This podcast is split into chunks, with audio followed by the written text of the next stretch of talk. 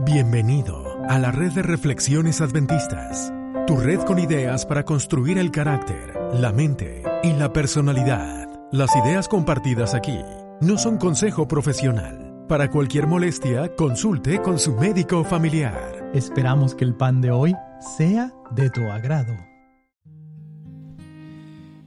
¿Quieres ser liberado?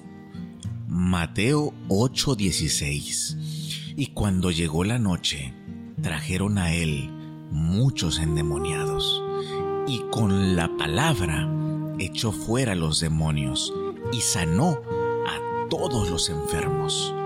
Aquí vemos el poder de la palabra, un poder que no solo tiene la capacidad de crear, como lo fue este mundo, sino también tiene la capacidad de liberarte, de quitarte esas cadenas que te mantienen arraigado a aquellos vicios que no te permiten avanzar, que te golpean con la vida, que te hacen herir hasta sangrar. También el poder de la palabra tiene la capacidad de curar, de transformar y de sanar tus heridas.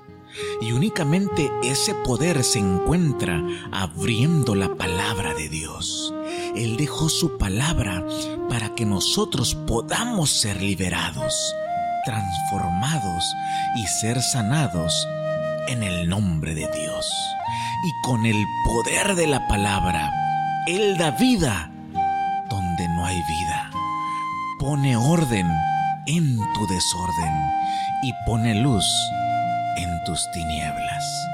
Hoy, ten la seguridad que con el poder de la palabra serás liberado y también serás sanado en el nombre de Dios, solo si abres su palabra.